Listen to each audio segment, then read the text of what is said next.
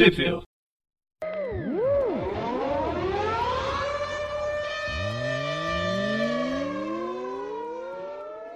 Bem-vindos a mais um Trip View. Eu sou o Preston. Eu sou o Breno.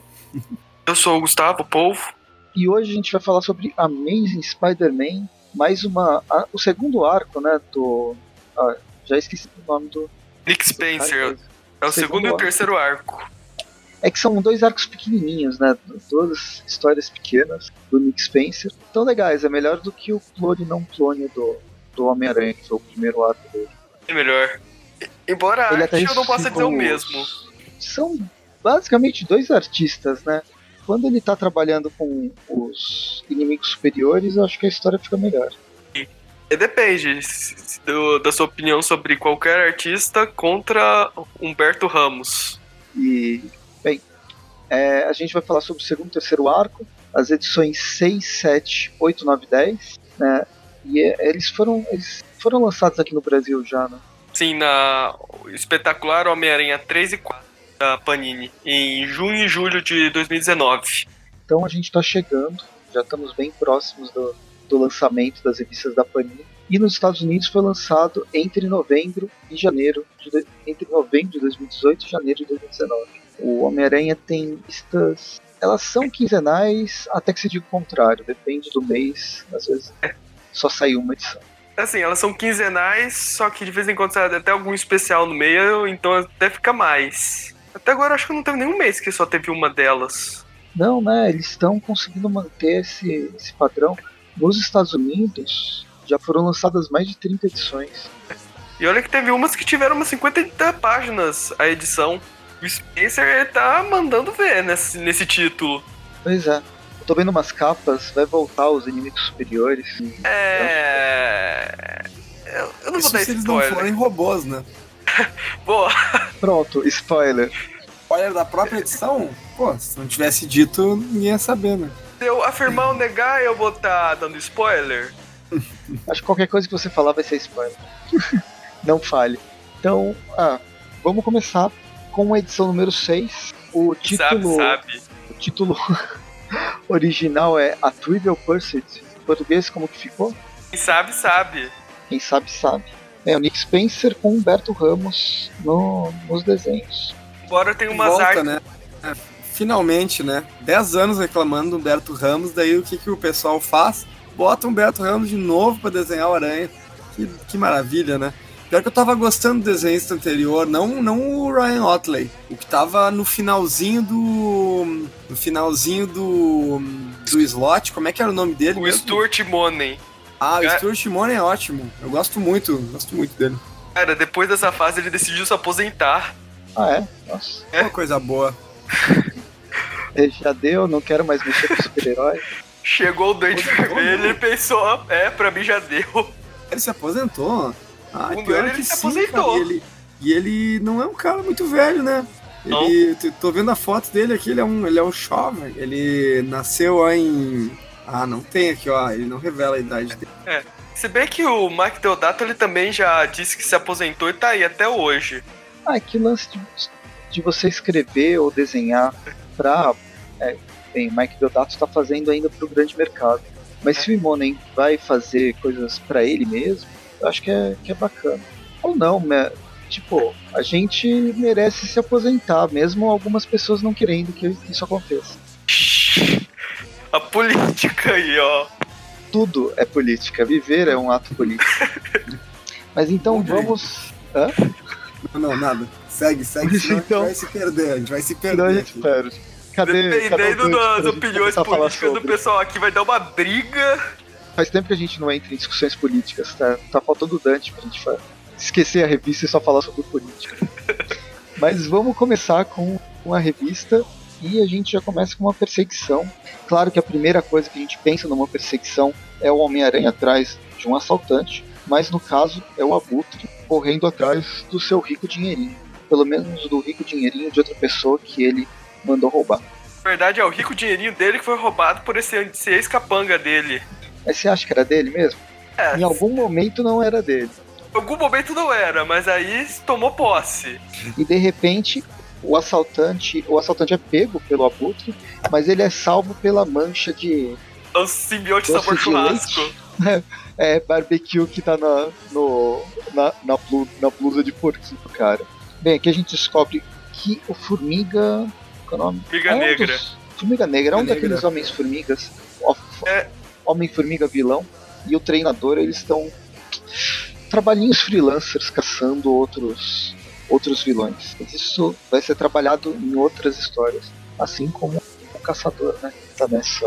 O Craven tá, tá nessa. Nessa história só aparecendo de vez em Aqui a gente Já- tem, né, um beijo, um beijo do Peter e da Mary Jane, né? Que eu não, não quero ficar entrando em detalhes toda hora sobre o desenho do, do Humberto Ramos, né? Mas esse beijo deles aqui tá gozado, né? Tá engraçado, cara. Né, Parece que o Peter é um velhinho, né? Sabe aquele, aquela pessoa que ela be- engolia a outra pessoa? Uhum. Pra mim parece Meio que a Birdie tá no... É, parece o Jim Carrey no Debiloid, né? É, tem isso. É, o Peter fica incomodado com essa coisa que ele tá sendo quase comido pela Mary Jane e sendo vigiado pelo Fred. Pois é.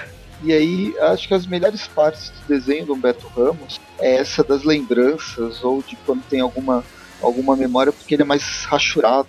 Ah, E acho essas que estão bem desenho legais, tá- cara. Então até, o desenho tá até legal, mostrando... Não, tá super legal. Essas aí estão bem, bem bons esses desenhos, eu achei. E ele vai se repetir, mas basicamente sempre que aparece dessa forma, em meio que sépia, vai mostrar o que, que aconteceu até o momento, no caso. Mostrando como é que o Boomerang não é mais um criminoso procurado. Esperando que virou um herói. É um, um, um mocinho, por assim dizer. É meio que um herói. O cara foi um dos muitos que se aproveitou lá da invasão secreta pra s- ajudar a resistência e com isso ele virou um dos mocinhos, entre aspas. Isso é um negócio também que rola muito no título do Capitão América com vilões. Sim, eu tô lendo o título do Capitão, só que por arcos. Eu espero fechar o arco aqui no Brasil e aí eu leio. Eu li o primeiro, gostei, e agora tô esperando o segundo pra. Acho que na próxima edição. Bem, tá, tá super complicado a, a publicação da Panini. Agora Tudo parece que o título é bimensal, então vai demorar. Sim.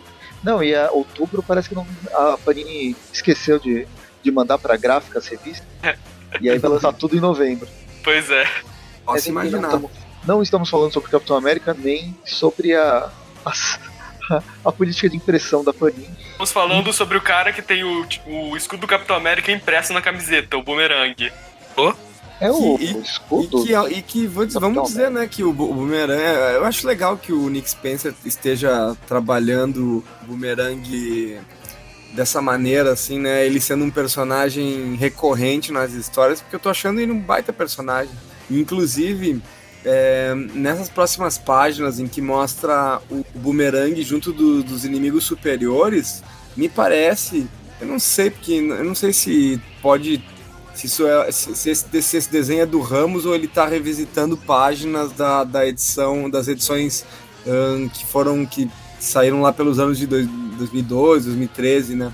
Mas, Verdade. do- Na verdade, isso aqui, a Panini ela esqueceu de acreditar, mas o Steve Lieber, que foi o desenhista dos, su- dos inimigos superiores, ele desenha algumas páginas dessa edição. Essas são páginas novas dele mesmo. Ai, que legal, muito bem. E, não, eu, porque eu ia dizer, tá realmente muito fiel, assim, a. E, é, e, cara, na verdade, eu acho que isso aí foi, foi de certa forma genial, assim, porque essa, essa fase do Inimigos Superiores é uma fase que quem leu gostou bastante, né? E é muito legal ele colocar isso nas páginas da revista principal, assim, do Aranha, né? E, tipo, ahn, fica muito gostoso de ler para quem acompanhou os superiores, tu vê, tipo, a, a Besouro, né? Não sei se é a Besouro ou a Besoura, acho que é a Besouro, né? Besouro. E o restante do pessoal ali também, né? Acho bem, bem bacana. É, Aí comentando isso, temos o. Porque o Homem-Aranha ele não se convenceu de que o, Homem que o Boomerang agora é um dos mocinhos, porque teve uma noite que ele seguiu o Boomerang e ele foi pra um jogo de cartas com os inimigos superiores: o Shocker, o Corrisco, o Turbo e a Besouro. É, justamente essa cena é uma cena bem legal, é uma, é uma interação, né? Eles são bastante amigos, pelo menos é o que parece. Inclusive tem algumas sacadas, eu não sei se é nessa parte ou mais pra frente, que o Boomerang fala, não, pode confiar em mim. Eu sei que eu traí vocês umas 10 milhões de vezes, falei, é, entreguei, quase matei, tentei matar de verdade, mas foi sem querer. É, legal a página da terapia do Shocker e do Boomerang como casal. Ali, ó. E como é que ele que fez se sentir ele? Quando ele me prendeu no, no porta-malas de um carro e me jogou da ponte, mal pra um palavrão doutora. Eu me senti muito mal, né? Poxa. Que é isso, cara. E foi uma, foi uma sequência muito engraçada da, da história mesmo. Que isso aqui é parte do Inimigos Superiores, por isso leiam. É, eu vou precisar reler de novo porque teve o Boomerang tenta matar o choque, eu não consigo lembrar qual é esse em específico. Acho que é do começo. Essa é uma série que eu acho que a Panini deveria relançar encadernados de capa cartão, por favor. Capa dura, não é muito caro. Eu compraria, mesmo já tendo elas no, na, na, na Aranha Verso. Bem, enfim, termina com eles dando risada no estilo sitcom e aí volta para os desenhos do Humberto Ramos, Peter conversando com o Rob sobre ter um vilão em casa. Entendi. É isso. É engraçado que todo mundo toma o partido do Boomerang, até Mary Jane toma o partido do Boomerang, mesmo o cara tendo esse passado, esse passado criminoso dele. É, todo mundo quer dar a segunda chance, menos o Peter. E aí, é. o Peter é convidado pelo Boomerang para um passeio, para conhecer um bar. né? Vamos Aham. todo mundo tomar uma, É. uma gelada e fazer amizades. Aham. Logo Então, após ele. O engraçado é que é logo depois dele descobrir que o Peter ele era muito chegado do Aranha, um verdadeiro entendido do mesmo. Algo bem suspeito. O maior especialista do Homem-Aranha. Pois é. O problema, isso aqui me dá muito aquele. atrás da orelha. Meu, é dois palitos para descobrir que ele é o. que o Peter Parker é o Homem-Aranha. Não uma É, grande cara. identidade secreta. É, que que custava eles terem botado uma, uma, uma pequena de uma máscara, né, na, na, na cara do Peter pra ele. Ou sei lá, até um. que fosse um, uma máscara de homem vergonha ali, um papel de pão ali, né? Um saco de pão, porque eu achei. Eu achei desnecessário eles terem botado o, Peter sem máscara no meio desse bar, assim, né? Mas gostei muito que apareceu o bar, acho muito legal que, que a gente tenha é- essa novamente aí, né, esses, esses- esses bares que sempre aparecem os vilões em histórias do, principalmente do, do Aranha, do Demolidor, né? É, É no uma nostalgia. falou. Eles Nossa. foram pro bar sem nome, aquele bar onde vai vários supervilões, e tem, tem um lance. ah, eu não sei se é por causa do tom do Nick Spencer que ele quer dar um tom de comédia mesmo, uma comédia despretensiosa, então é, esses vilões podem. Pode mostrar. São tudo vilões de segunda categoria, não são grandes. Acho que segunda é é forçar um, um pouco a barra. Eu diria uma quarta, quinta categoria. Então eles não vão ligar a identidade secreta do Homem-Aranha, não vão desconfiar do Peter Parker. E o Peter, ele é conhecido mundialmente, né? Ele já tecnicamente deveria, a partir do momento que ele pisa nesse bar, todo mundo deveria conhecer ele por causa da empresa e por tudo que ele fez, até ser considerado um vilão. Ele é considerado vilão por algumas pessoas. Vê, Eles ligaram a identidade do Peter a esse vilão mesmo. Ou mentiroso, né? Faz sentido, levando em conta a recente denúncia que ele recebeu lá na Universidade de Paris State. Aí a gente dá uma romanceada de como foi a criação do Bar Sem Nome, se foi criado pelo Mephisto e seres é, ancestrais, ou se foi criado durante a, durante a Depressão, né, nos anos 30. Pelo Norma e por outros vilões de maior escalão. Então, é, se, for, se for durante a Depressão, é na década de 30. Não, não seria o Norman, seria o avô dele, talvez. O Crave é até E aqui possível. tá representando o, o avô dos, de todos os, os super vilões Ah. do, do Aranha. Raven ali meio com casaco. Eu achei bem bacana essa, essa, essa brincadeira que eles fazem aí com o surgimento do bar. Achei bem, bem legal, mano. Agora pensando E num plot como- twist. E se É, isso daí como- for o. Ah não, pode falar, vai. Pode falar. É que eu pensei, cara, se isso aí forem as versões do Homem-Aranha no ar, porque lá tem o Abutre, o Crave, a Gata Negra, o Duende. uma boa, uma boa ideia, mas não sei. Às vezes é uma referência, Eu não sei lá. lembrando. Enfim, né? Vamos. Pra resumir essa história, né?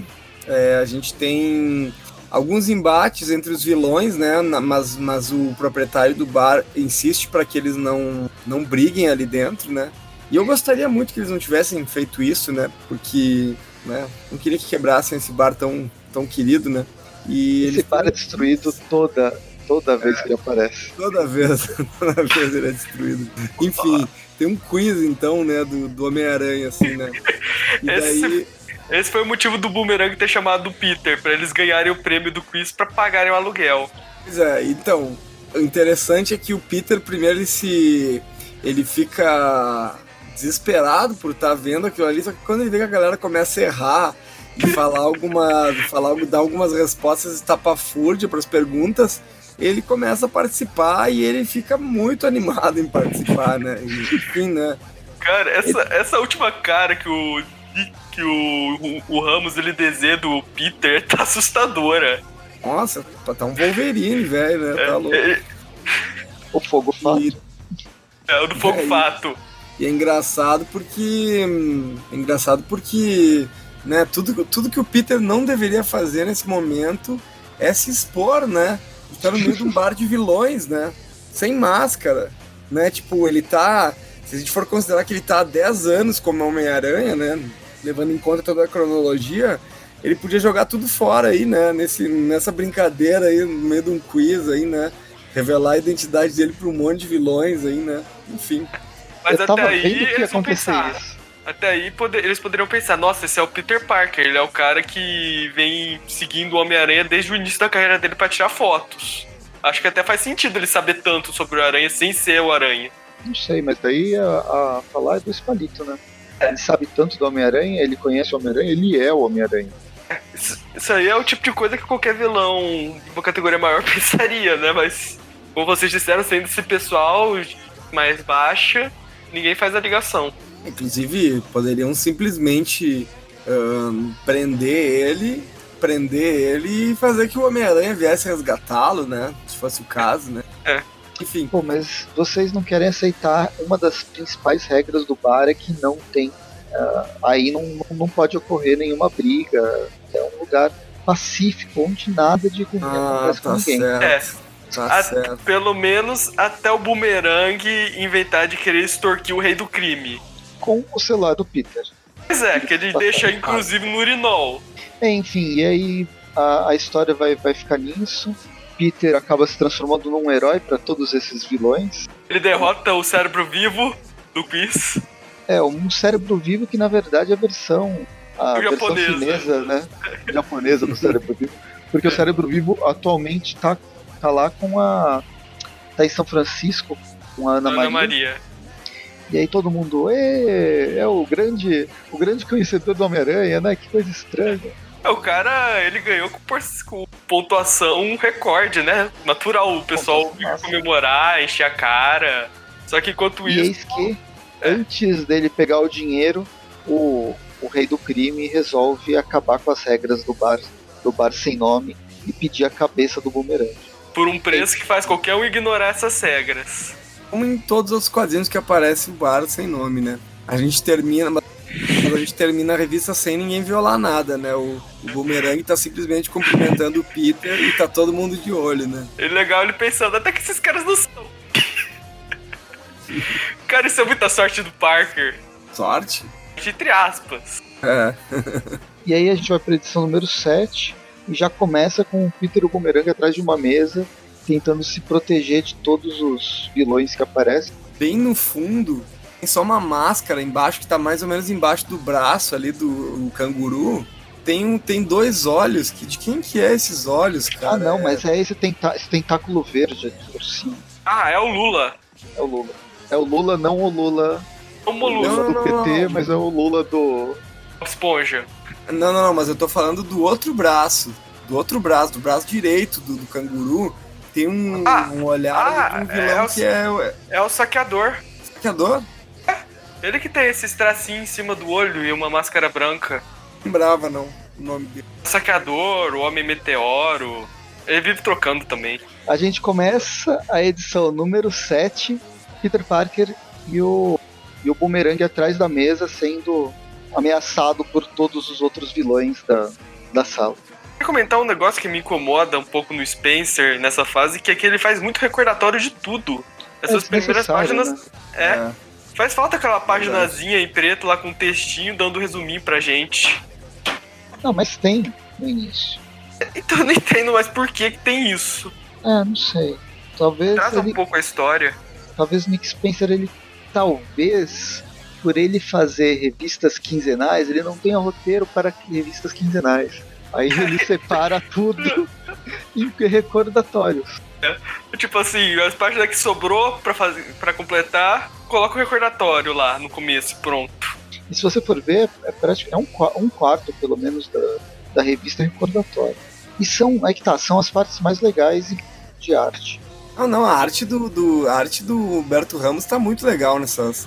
Nessa aqui, necessariamente, não tanto, mas eu gostei muito da, da forma que ele usou nessas, nesses momentos. De parabéns, negócio- garoto. É, é um negócio até que eu comentei na época. Por algum motivo eu tinha achado que a arte do Ramos não estava me incomodando mais, tão, mais que o normal nesses arcos. Agora eu entendi por quê. É por causa desses quadros mesmo de recordatório. Realmente eles estão bem legais.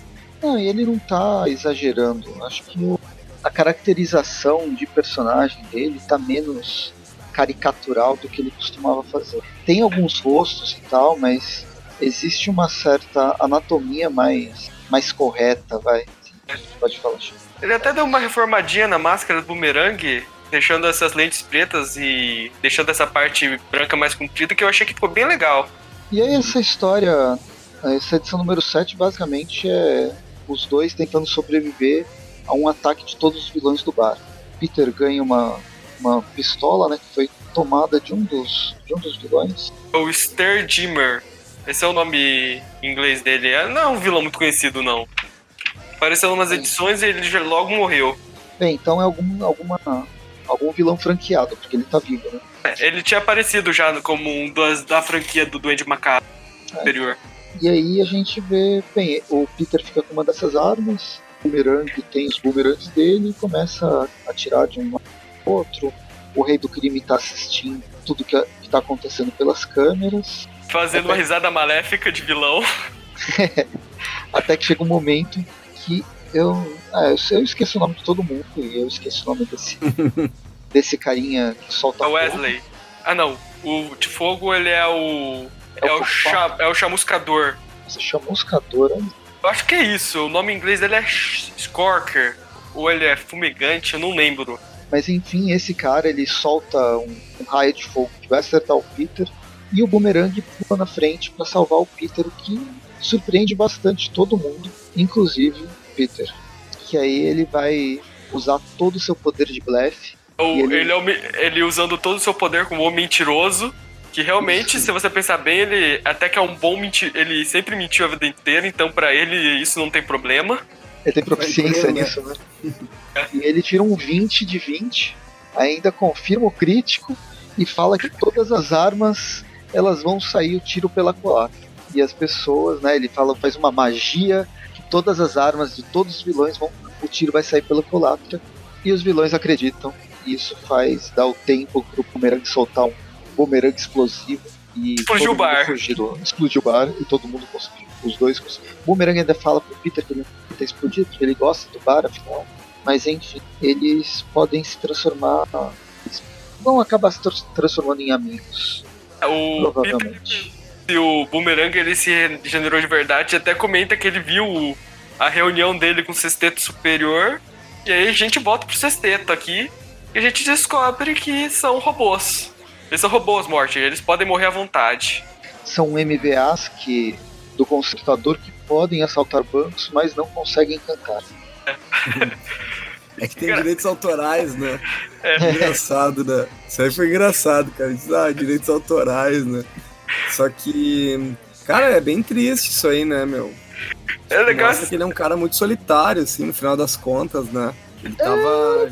Eu diria que é culpa dele. ele, ele plantando o que colheu. É engraçado essa última página aqui dele chorando aqui no Corisco. Aí ele percebe que o Corisco ele realmente ele passou essas duas edições inteiras roubando um jogo de cartas. Você percebe, É, né? Uma das cenas tá- que, tem, que ele sobe e tem um pif que Aham, já sabe a jogada. aham. Como consertador é muito bom em programação. O cara programou até os poderes no ca- nos MVAs, mas ele não programou eles pra cantar música.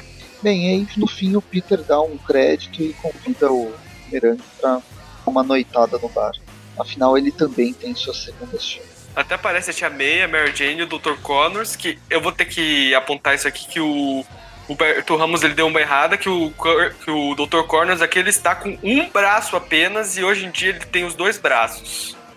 Ah, mas isso é da memória, vai. É, é da memória. que mais- o que mais pega é que ele parece muito novo. Parece que é o Peter Parker coçando as costas. Ai, caralho. Pior que parece. Não, E aí a, a rev- às vezes ele tá com dois revista braços tem- e tá coçando as costas mesmo. e a revista termina com o rei do crime falando que tem que, tem que prender o Bumerangue, blá blá blá, mas Detalhe que ele é um negócio que você até comenta aqui. Ele decide ir atrás do colega do bumerangue. O colega de quarto que apareceu no bar. Só que isso acaba meio que invo fazendo, invocando o, o demônio pra, pro lugar. Literalmente o demônio. É aquele bicho que tem uma centopeia, brinca de centopeia e parece o larval. X-Men. Salamandra, né? É, qual que é o nome? Não é salamandra, Craia. lacraia. Ah, é, não, hor- horroroso isso aí, cara. Esse bicho aí é tenebroso. bicho. Ele dá até uma ameaçada no rei. Inclusive, ele até fala que se ele puder, ele pode até. Se ele quiser, ele pode até ressuscitar a esposa do rei. E dá uma ordem bem clara pra ele, pra ficar bem quarto do bumerangue. É, Eu não sei qual que, é, qual que é desse cara, na verdade ele vai ficar aparecendo pelo resto da vida até que Nick Spencer recebe uma carta de ó, cara, você vai ser despedido e vai pegar outro título, vai sair do Homem-Aranha. Aí ele vai ter que escrever uma história em duas, em duas edições para explicar quem que é o grande vilão que vai ser derrotado. Qualquer coisa ele não pode nem. Ele nem escreve e teremos o nosso novo Duende Macabro. Pode ser também. Mas parece que o arco desse bicho ele realmente está chegando. Deu umas indicações de que vai ter um- uma nova mega saga do Aranha lá nos Estados Unidos que parece que pelo nome é com ele. Nick Spencer, inclusive, já deu umas dicas bem fodidas sobre a identidade desse cara. Não vai ter muito pra de onde fugir da- dos suspeitos, não. Tem a ver com aquela saga chama Contágio ou é outra coisa? Não, é algo que ainda vai chegar. É um chamado Only Remains. Tipo, apenas restos. E vai envolver. E. Não, tem, não dá pra saber muita coisa. Não dá pra falar muita coisa sem dar spoiler. Mas vai envolver muito personagem. E é pro ano que vem. Vai Pro ser a saga vem. do ano que vem do Homem-Aranha. Provavelmente vai ser aquela saga lá da edição 50 comemorativa. Tá. Ó, a número, edição número 38 é de março. Programada pra março de 2020, então meio do ano. É, Mais ainda. são seis meses. Bem, enfim, demore então pra saber que, que, que vai acontecer com ele. Antes vamos ter outras histórias a ser. E com isso a gente vai pra edição número 8 de Amazing Spider-Man com um novo arco. Salto. O arco assalto com a gata negra. A edição começa com a Homem-Aranha caindo de um prédio. Mais É, ou menos como tá na legal. capa, né? É como se a capa fosse o primeiro quadrinho do, da, da história, né? que é uma sacada bem legal que poucas revistas fazem isso.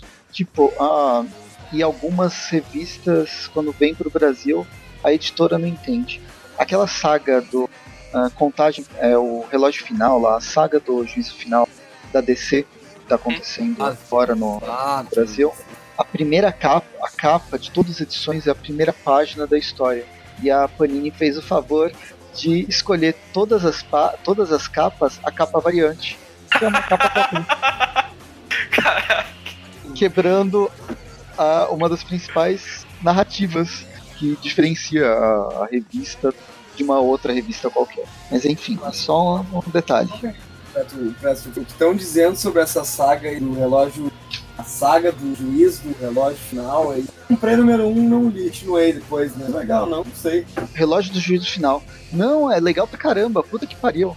A- O, o que eu É, sei que, que tem de muito ruim nela é que ela atrasa bastante. Que eu, eu acho que a, última, a primeira edição será mais de um ano. Foi, foi. A, a revista era pra, pra, pra, pra ser a grande saga que ia reunir o universo do Watchmen, o universo DC, fazer a- 2. né, fazer a crise do. fechando lá o Renascimento, mas atrasou pra caramba e ao invés de demorar um ano, demorou dois anos e agora já vai ser considerada fora da cronologia. E isso é cagada. cagada editorial, de certa forma. Ai, sério? Além de atraso, é, isso é Daí ela não, não faz parte de zoado. nada, ela é a parte agora. ela acaba. É, agora ela é a parte até que se diga o contrário. A última edição ah, vai sair não no final do de ano.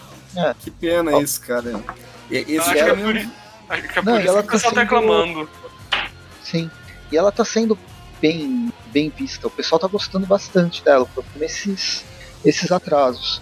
Uma saga ruim que começou a sair aqui no Brasil agora, vai ter cinco edições, é Heróis em Crise. Ai meu vai Deus. mostrar os, os personagens. Ah, é. A, em crise. a- em, cri- em crise existencial. A ideia é a história do Tom King e vai mostrar tipo uma clínica de tratamento de transtorno pós-traumático para heróis que ah, eles têm, eles pessoas morrem na família deles, ah, um- eles acabam destruindo universos, modificando linhas do tempo. e Isso traz, uma- traz problemas psí- psíquicos. Plot eu acho bem bacana, mas falaram que tá bem zoado. É crise de identidade. Alguém assassinado, ligado aos heróis, eles têm que investigar quem foi. Não, então não é isso. A ideia é trabalhar com transtorno pós-traumático. E, é, é interessante pensar Qual em transtorno pós- pós-traumático. A, ideia é legal. E o Tom King é aquele cara que fez. É o agente do FBI, a- acho que da CIA, ex-agente da CIA, que começou a fazer quadrinhos e fez histórias muito boas com esses temas. Mas não sei se tem interferência editorial e é um saco. Tanto Marvel quanto DC, quando entra grande editorial, eles acabam metendo a mão e cagando com todo o planejamento do autor. Acaba, acaba perdendo autoria e perdendo relevância à história.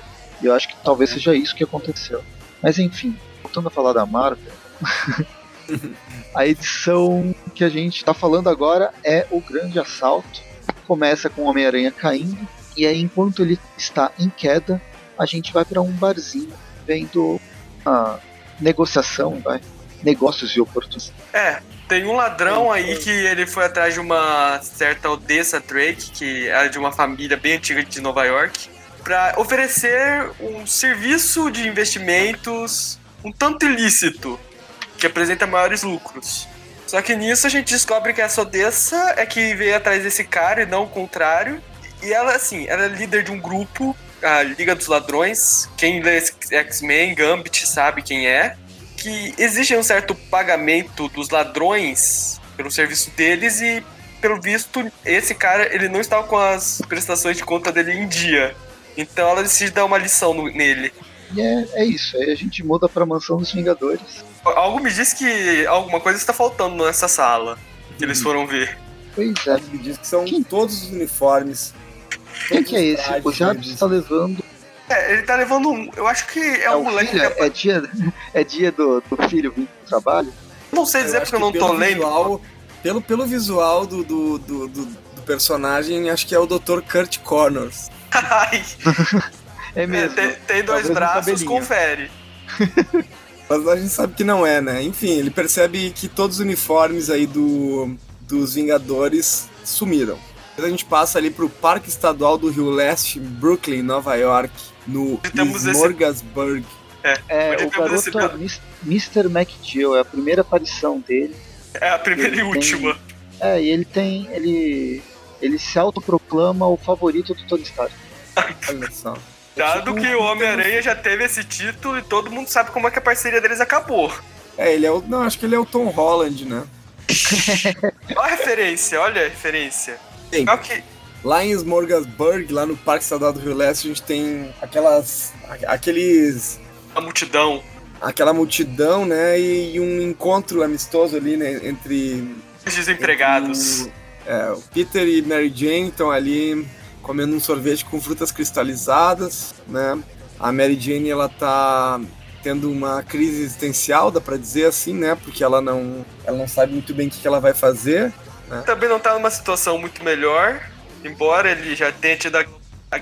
Isso é algo que eu acho achei meio chato, que o Peter ele já teve aquela oportunidade lá de voltar lá pra fazer o doutorado dele, mas até agora nada. É, então, ele não volta mais pra faculdade, né? Pois é. Teoricamente ele é aluno. E aqui a Mary Jane cansou de trabalhar pro, pro Stark, acho. E ela tá querendo repensar a sua profissão e voltar não nada, ele só ir trabalhar. Ela cansou de ser a favorita do Stark, por isso é que ele arranjou o Tom Holland. Enquanto isso, voltamos pro. To- Temos uma ligação do Tony Stark chamando o Homem-Aranha. É legal ver essa relação de confiança do Peter com o Tony Stark, afinal ele faz questão de usar máscara na ligação deles.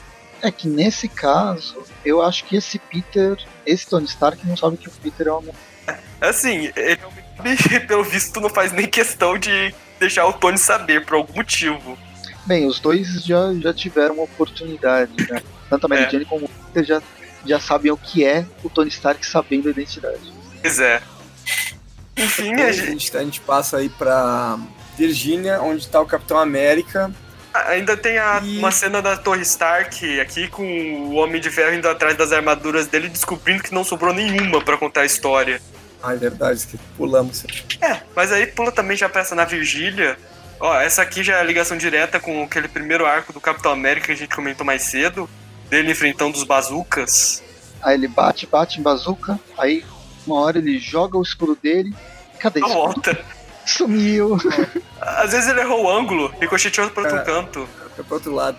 E preste atenção, é, abrir um parênteses aqui nessa posição que o que o Capitão América tá no primeiro quadro dessa, dessa página e depois olhem pra capa da edição número 9. É a mesma posição que o Aranha tá, exatamente a mesma posição e é uma posição meio Cara, é um, é um desenho meio. é, ele me faz lembrar porque que eu não gosto muito do, do, do Ramos, assim.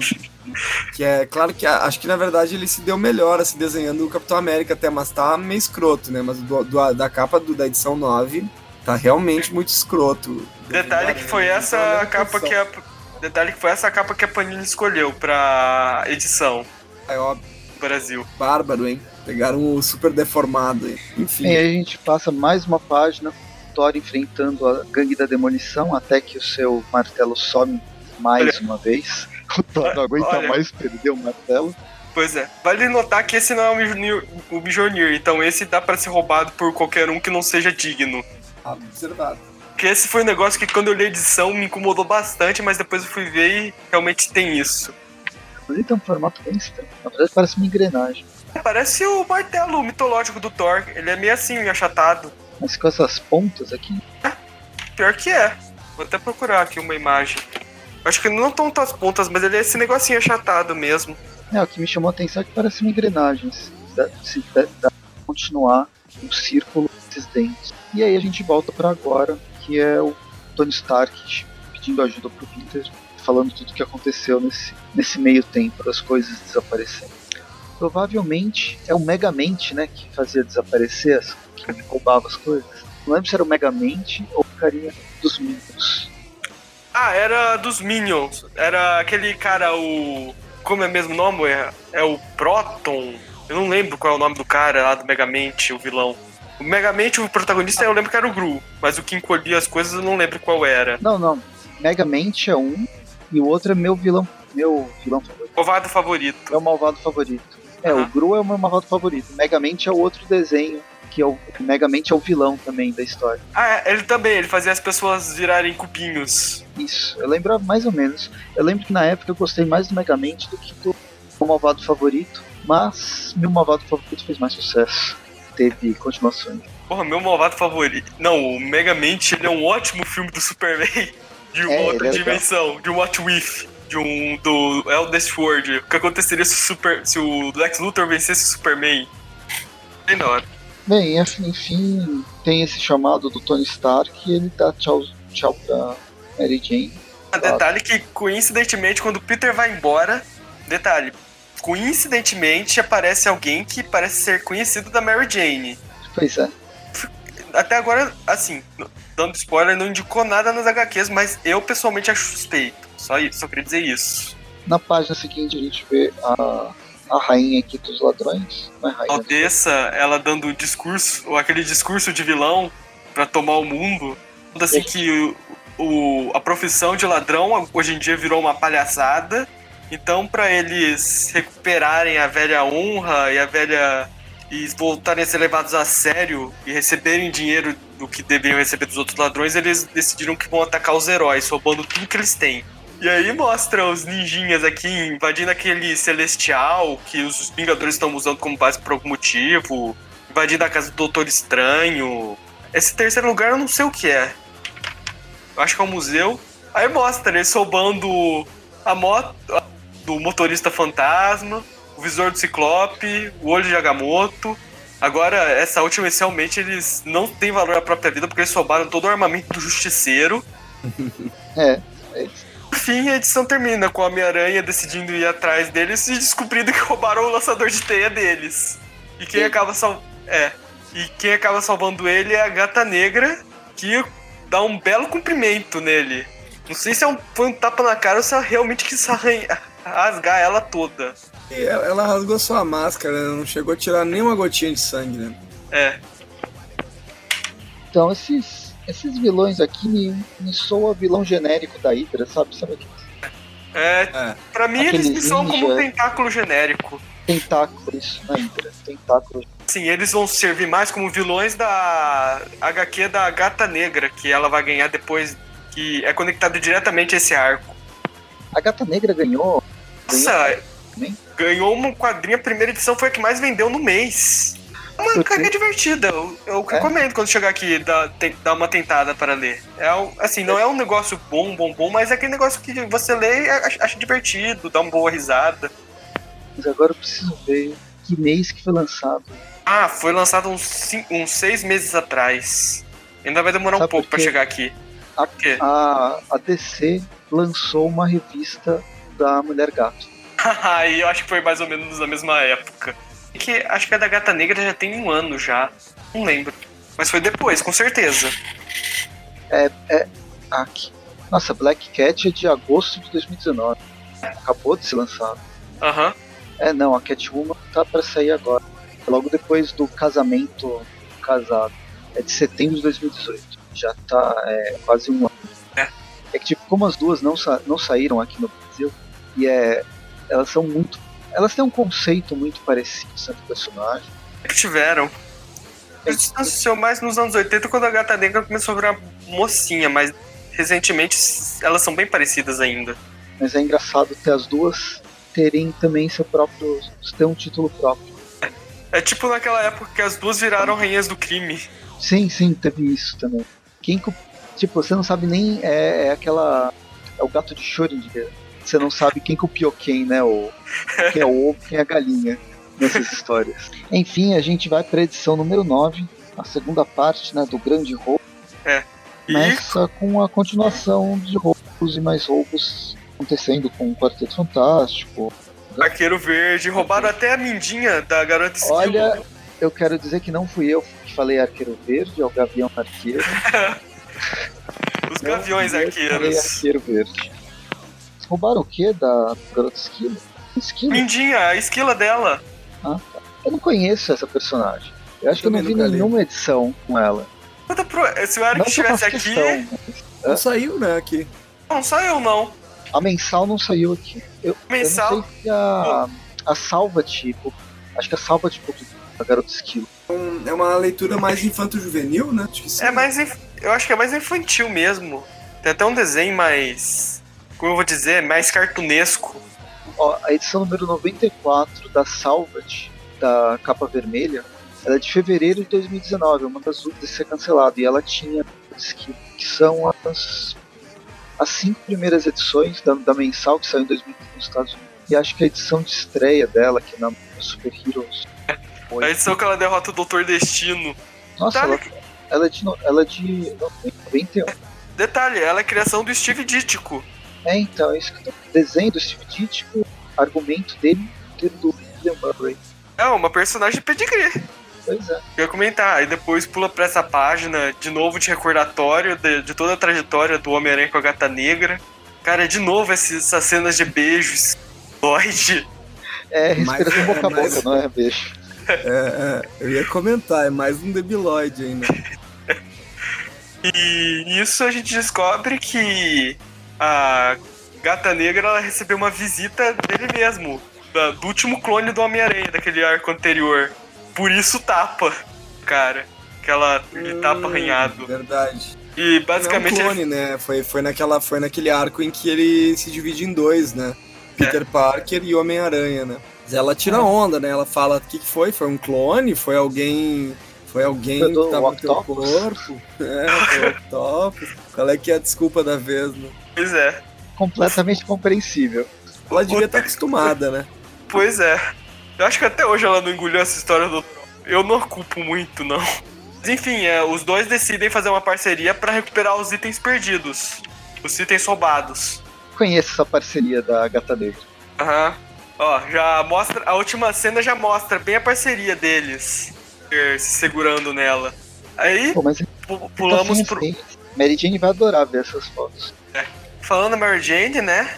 Temos aqui as páginas que eu devo dizer, muito bem desenhadas da Mary Jane, com, com aquela pessoa que ela encontrou, algo bem por, a- por acaso naquela multidão, que é ninguém menos que essa a nossa querida Carly Cooper. Alguém sentiu saudade Foi dela? legal. Ah, foi legal ter, ter retornado. Mostrado ela que ela tá. Gostava da cara. Ela fazia aquela. aquele esporte que é super violento Policial. lá de. Não, é policial, mas lembra que ela tinha? Ela fazia aquele esporte que é super violento de patins. É, o Roller Derby. Isso. Eu brinco porque ela. Digamos que ela não seja uma personagem muito querida pela maioria dos fãs. Uhum. Eu vou numas comunidades e o povo realmente tem um ódio incrível por ela. É, mas por quê? O que ela fez? Acho que é porque ela é muito parecida com outras namoradas do Homem-Aranha. Aí o pessoal não vê ela como uma personagem muito original. Até É tipo a-. É tipo o ódio que o pessoal tem da Mary Jane dos filmes do MCU. Eu gosto dela.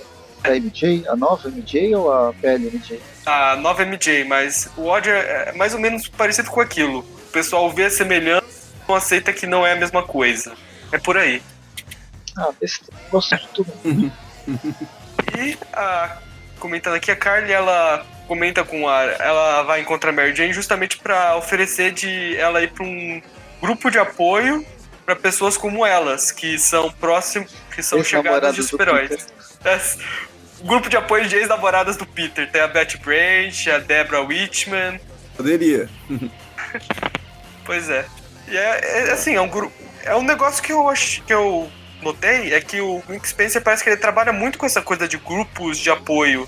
Teve isso lá no Inimigos Superiores e tá tendo de novo aqui. Não sei se ele é frequentador. De certa forma, isso remete a- a- ao, ao lance transtorno pós-traumático que eu tinha falado lá da DC e do Tom King. Aqui também tem esse, essa coisa de transtorno pós-traumático dos parceiros de super-heróis. A Mary é. Jane sofreu o diabo, né? Venom que eu diga. Pois é, ele é o grande, um dos grandes exemplos. Até hoje ela tem pesadelos com esse cara. E é uma coisa que acaba passando como se os personagens superassem. Até porque as histórias têm que continuar, mas se você for analisar, é, esses pesadelos acho que assombram essas pessoas durante Bom, o estresse pro... Essa coisa de estresse pós-traumático é um negócio que assombra a pessoa pela vida toda. Voltando a falar da DC, tem uma perso- a nova Lanterna Verde lá, aquela Jéssica Cruz, ela explora muito bem essa questão. Sim, sim. Essas, as histórias delas são. Aí, bem, aí a gente pula de novo para aquela cena de recordatório bem do Ramos, onde a gente aqui é diz. meio jardim secreto, né? É. Referência a jardim secreto. Bem bonito. Adorei. É. Se o Ramos, se o Ramos investisse em desenhar uma coisa mais nesse estilo, eu acho que ele ia ter menos críticas e também ia ter um estilo diferente. mais único. É, ia ser mais único, assim, né? Mas eu também acho que não sei se é isso que o leitor quer, né? Mas eu acho bonita essa arte dele, assim, esse toque, assim. esse- Ele tá também tentando se reinventar, né? Um pouco. Isso aqui funcionaria talvez para um, pra umas histórias mais independentes, uma coisa na linha Vertigo, Image. Nossa, Eu, Marvel Knights. Marvel Max.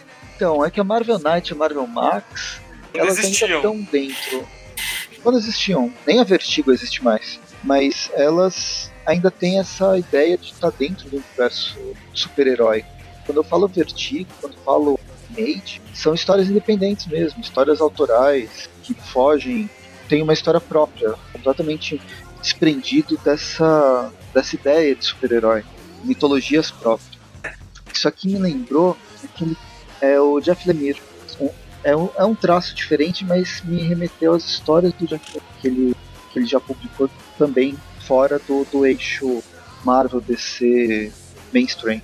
É, mas É. também ao mesmo tempo está, está aqui, né? Essa arte está aqui, a revista é do Homem-Aranha e ela tá aqui. Não tá em Sim. toda a revista, mas tá aí, né? Não, Vai sim, ver é, um- que- é tipo um experimento. mas é que eu queria ver ele fazendo uma revista dessa com esse traço e com histórias. Tipo, imagina só, ele é. Humberto Ramos ele é mexicano, eu tô falando besteira.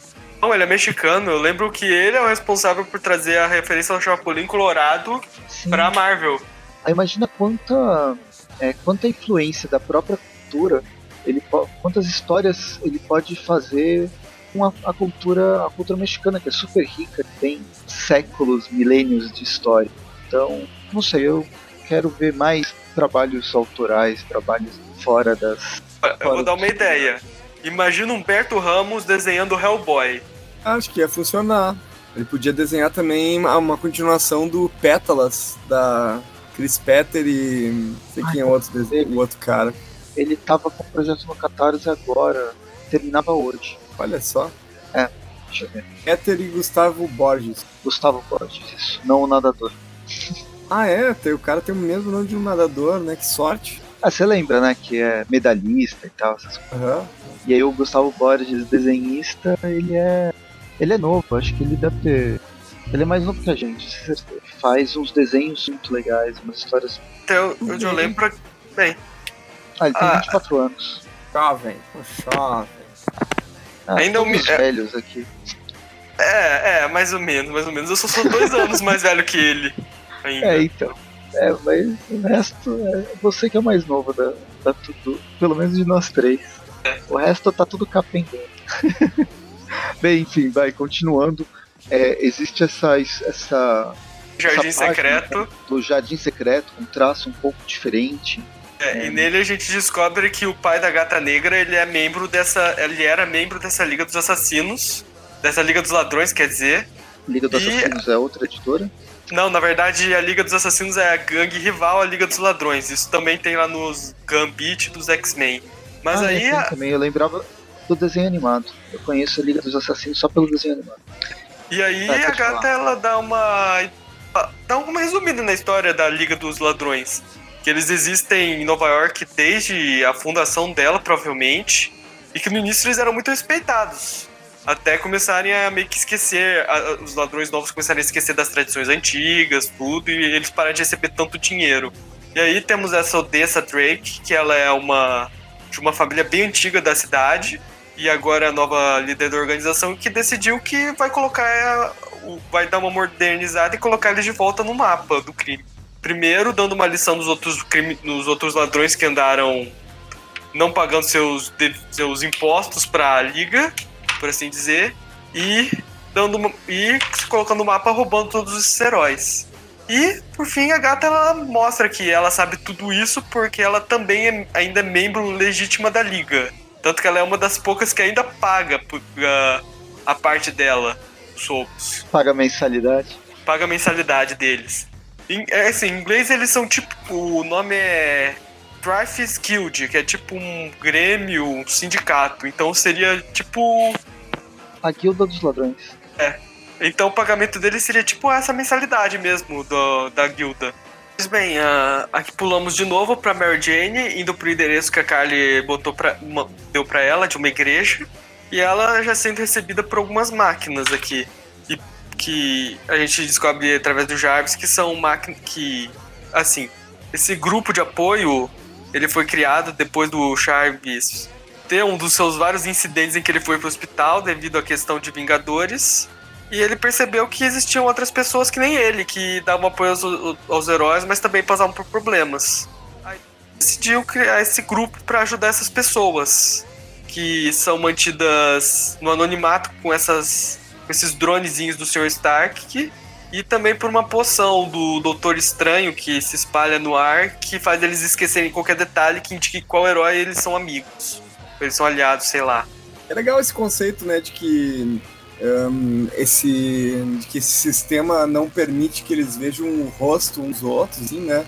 Tem figuras interessantes que estão ali participando da, da, da reunião, né? Desse, tem, um- tem um personagem, eu, eu, eu tentei até pesquisar, ver se era possível identificar todos os personagens, mas no final das contas eu consegui identificar apenas um deles, que é o Gank, né?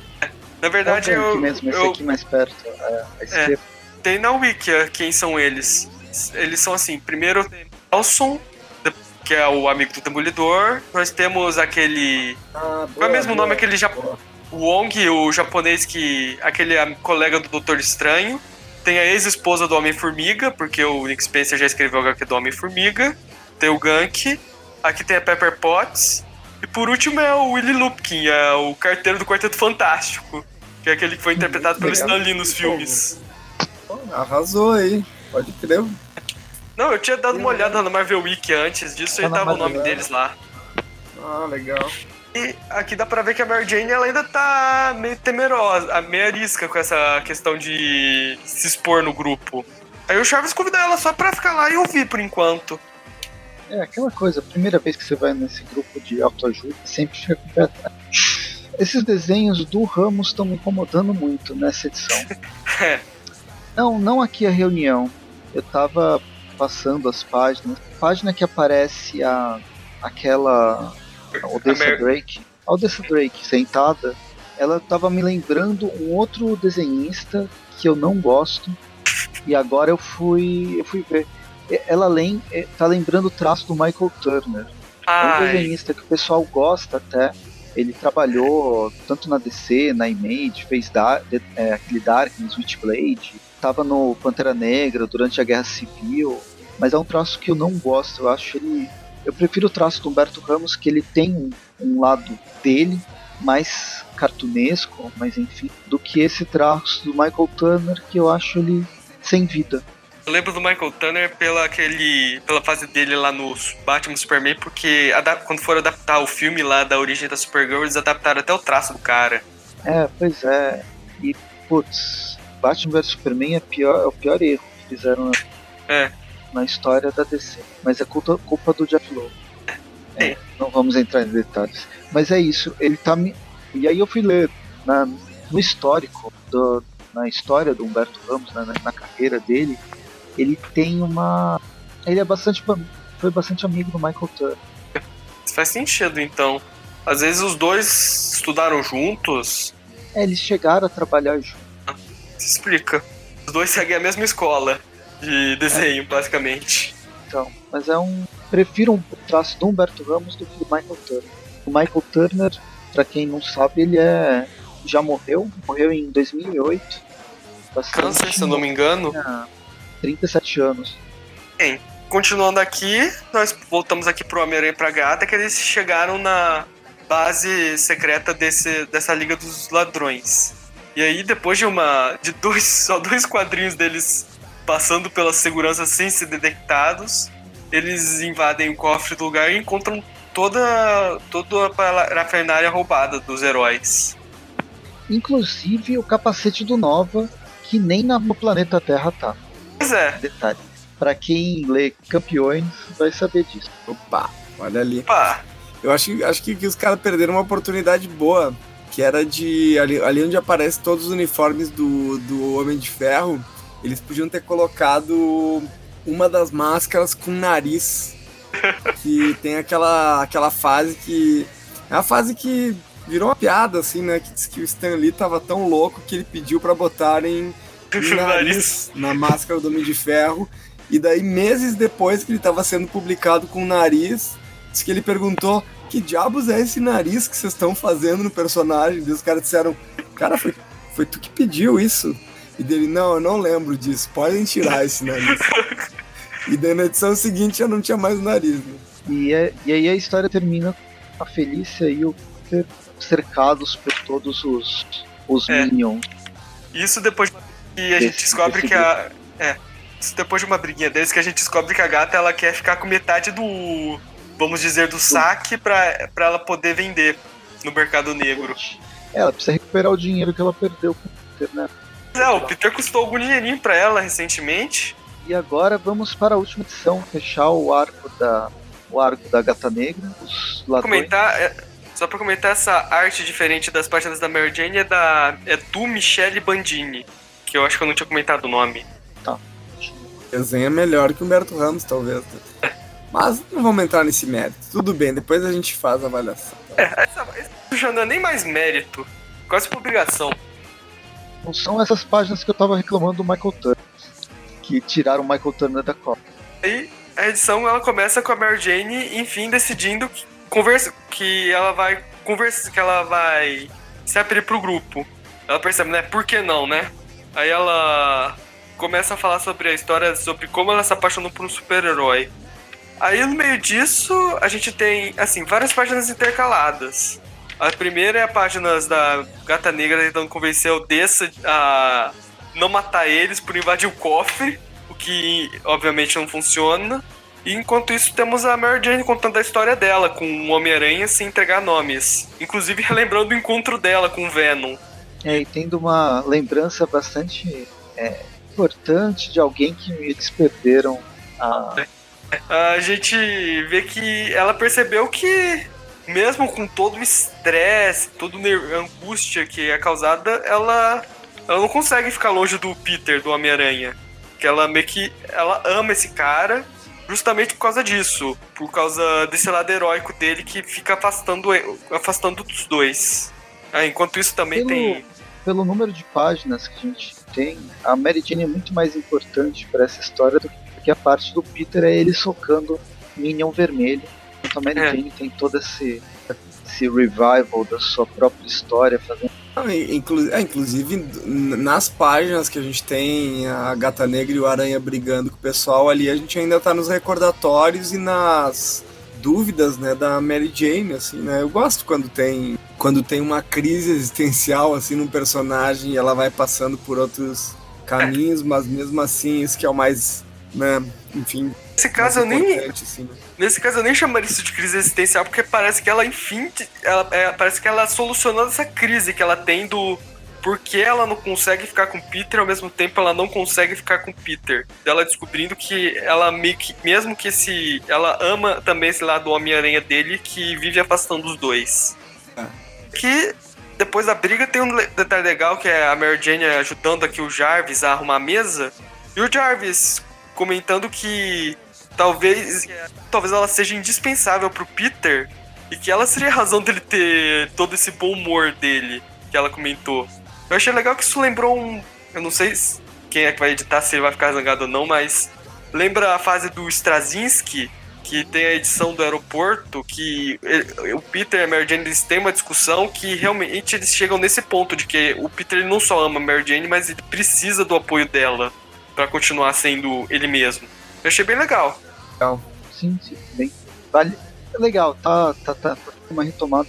Bem, aí a gente gosto. volta pro, pra briga lá, todo mundo se batendo. Até que a Odessa ela se cansa dessa brincadeira e ela resolve abrir o cofre. Na verdade, um portal para outra dimensão onde não existe saída nenhuma. Só queria saber como que a Teia consegue vencer essa, essa gravidade, essa qualquer coisa que tem, esteja sugando eles pro outro lado, né? Ah, mas é que é, é, um sistema muito veloz, né? Jogou a teia, já chegou, né? Que nem do Maranha, né? Jogou, chegou. É. Eu acho que não é um sistema tão veloz assim, porque o Homem-Aranha, ele, tá, ele leva um tempo, por exemplo, para verificar cada coisa, né? Deve tá, deve tá sugando bem devagarzinho ainda. É, um tá devagarzinho. É uma brisinha. É uma brisa sugando as coisas. É um ventinho, né? Dá um friozinho na barriga, mas não leva nada. Bem, aí a gente passa para uma reunião dos, dos Vingadores aqui, né? Eles estão. O, o Reed Richards está falando que eles estavam rastreando o, o, inventário e tal. E aí a gente vê todos os, a reunião de todos os heróis que sobraram na Marvel. E agora não são tantos. Até porque os X-Men nem estão aqui. Tem até o Justiceiro no meio desse pessoal, pra ter ideia. Nessa época aqui o, os É, mas é que ele perdeu.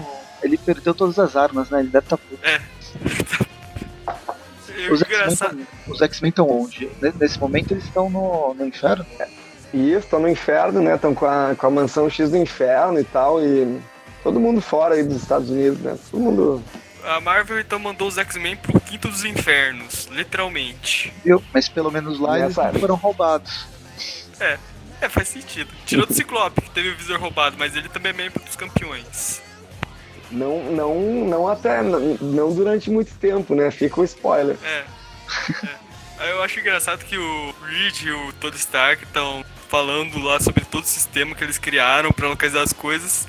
Aí no final aparece a Kamala falando que ela colocou, que roubaram o celular dela, ela colocou um sistema de rastreamento nele. E acontece que o sistema de rastreamento tá funcionando e mostrou, tá mostrando onde que tá todas as coisas roubadas. Aí só tem os, o Tony Stark dando aquele face palm. E aí é justamente isso que o Peter, o Homem-Aranha, tá segurando, né? Ele encontrou o celular da Kamala Khan. E aí tem a. a, a o Dessa, ela chega até a dar um discurso: Ah, você acha realmente que eu vou cair nesse blefe aí do celular, ter a localização que vai chegar um monte de heróis? Aí só chega uma capanga na orelha dela, dá uma sussurra, ela. Eu acho que ela fala a mesma coisa que o Tony. Não, não é a mesma coisa, é parecido, fala que é isso, humilhante e eles todos vão embora se teleportando. E aí pronto, basicamente é. Caíram no blefe. Aí tudo volta ao normal. Só que agora os ladrões, depois de verem tudo que foi feito, agora eles voltaram a respeitar aquela regra antiga da Liga dos Alinos lá de deixar eles para eles. Meu Deus, você tá feliz com isso, né? De certa forma, uma, a Liga dos Ladrões acabou ganhando. E aí temos essa cena do Homem-Aranha e da Garta se recuperando da luta, até que de repente tem uma explosão. E são todos os heróis aparecendo e provavelmente vão botar a culpa do Homem-Aranha e da gata por isso, tudo. Mas tem tudo a ver. A gata na negra a gente sabe que é uma ladra. E o Homem-Aranha atualmente é, é parceiraço do Rei do Crime. Então. É, é uma ameaça. Claro que é uma ameaça. E aí a gente termina no epílogo do, do Homem-Aranha conversando com a gata negra, fazendo as pazes, dando dedinho. Identidade secreta pra ela, nada demais. Aí ele termina com ele revelando a identidade secreta, porque afinal ele já revelou uma vez. Ela que esqueceu, né? Como assim? É, ela esqueceu. Comentar que eu achei bem legal essa explicação que o Nick Spencer dá de que a gata negra ela voltou a ser. Ela tava nessa fase bizarra dela, justamente por ela ter perdido todas essas memórias lá naquele pacto. E sei lá, acho que faz até sentido ela se comportar de uma maneira estranha depois de perder tantas memórias que ela tinha, né? Porque ela lembrava porque ela saber quem Peter é o Aranha teve uma influência enorme na vida dela. É, mas é que, ah, na verdade, essa revelação, esconder a identidade do, do Aranha, fica completamente nebuloso. Mesmo o casamento da, com a Mary Jane, coisas que aconteceram e nunca aconteceram. Na verdade, é uma confusão, né? É uma confusão é. que eles, eles dão qualquer desculpa para qualquer coisa. É, o interessante é que isso aí até vai voltar a ser abordado no futuro, sem querer dar spoilers, bem que é a edição em que isso acontece já chegou no Brasil, mas vamos voltar, mas ele, Nick Spencer, ele vai voltar a tocar nessa questão do, da perda de memórias da Felícia. Ah, legal. Bem, vamos fazer, vamos avaliar então essas edições? Não, ainda tem duas páginas. Ainda tem duas páginas. Ah, desculpa, desculpa. que pressa pra terminar, nem Bom, parece que a gente tá gravando há, dois, há duas semanas. Ele tá Bom, daqui né? a horas gravando sem parar toda essa edição de uma única vez. Não esqueci de nada.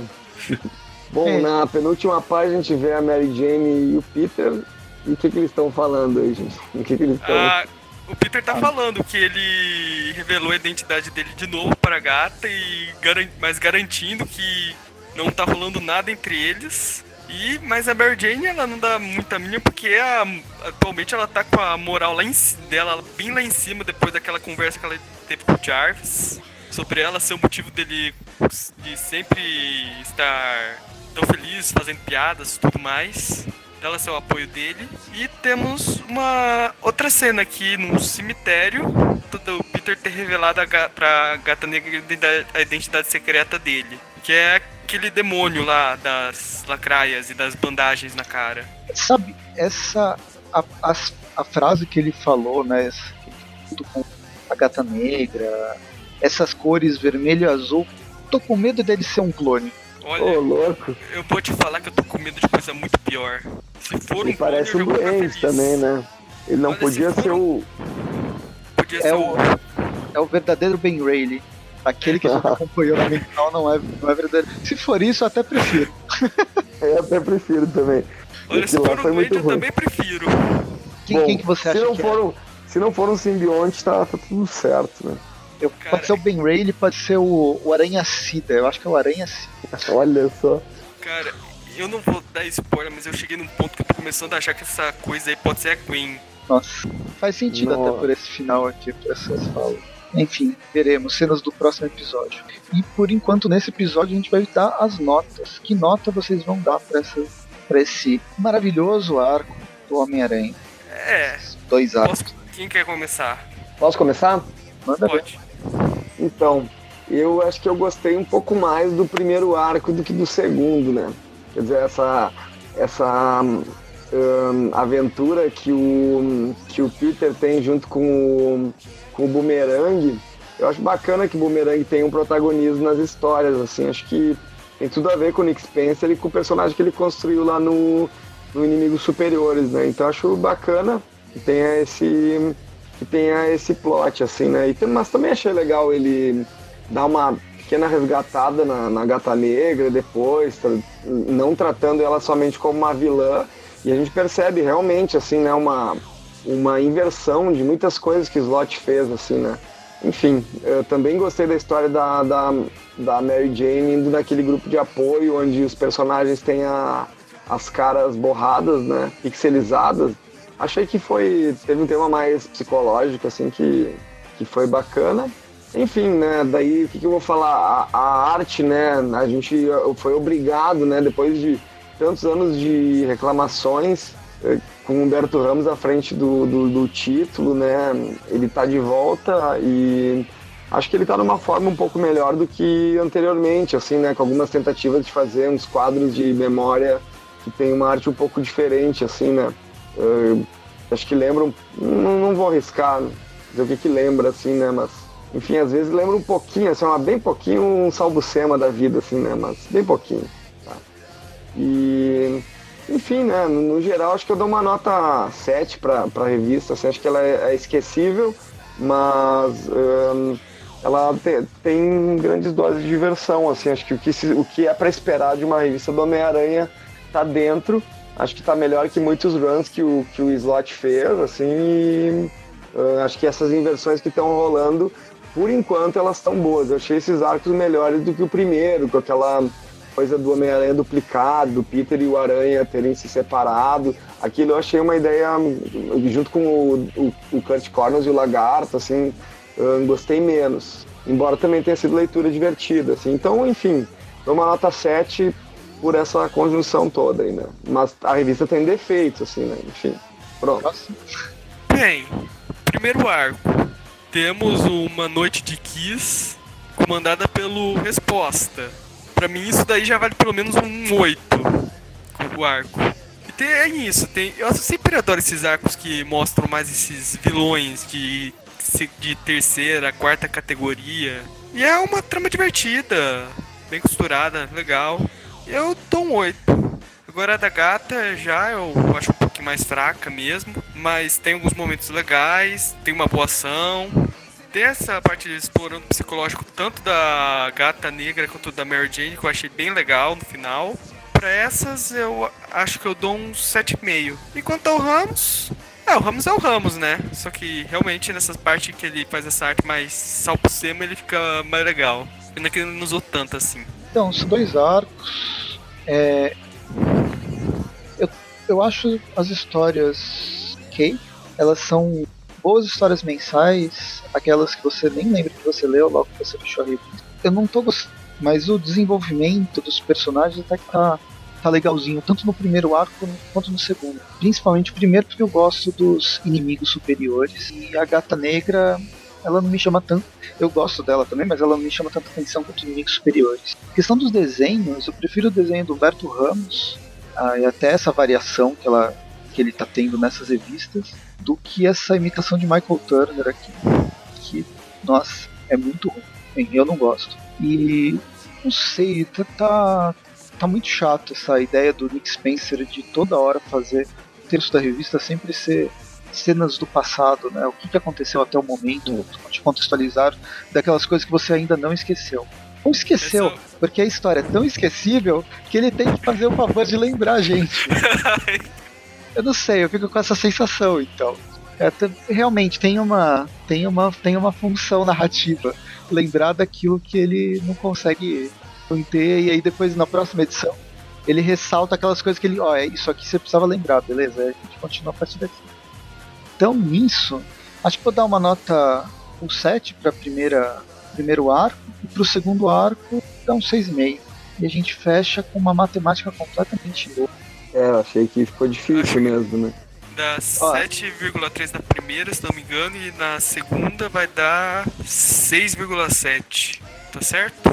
Não sei quem fez matemática. Eu não, eu não sou meia matemática. É, eu sou, eu sou de humanas também. E que em média vai dar uma média 7 pra revista. É, boa, passa de ano. Meu, não foi uma revista tão ruim assim. Eu mandei, mantive a minha média um pouco mais baixa para não haver reclamações. Na verdade, são reclamações minhas. E acho que a gente. É isso. A gente vai ficando por aqui. É, comentem. A gente conversa aqui no, no site ou lá nas, nas redes sociais. Tem Twitter, Instagram, Facebook, YouTube. O YouTube tá. Ele vai tropeçando, às vezes aparece alguma coisa, de repente fica um tempo sem, sem nenhuma novidade, mas de vez em quando sempre vai ter um vídeo novo aparecendo. E também, é, se quiser ajudar o site, contribua no Padrim. E acho que eu falei todas as redes sociais. Possivelmente falou todas. Ok, o silêncio responde que provavelmente sim. A gente tem Tweep Bill toda quarta-feira, né? O Tweep Classic. O Tweep Bill das, das edições mais recentes toda sexta-feira.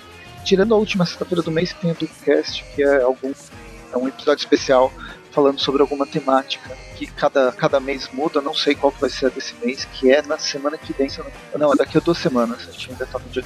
Então, é isso. Até mais. É. Valeu, pessoal. Tchau, tchau.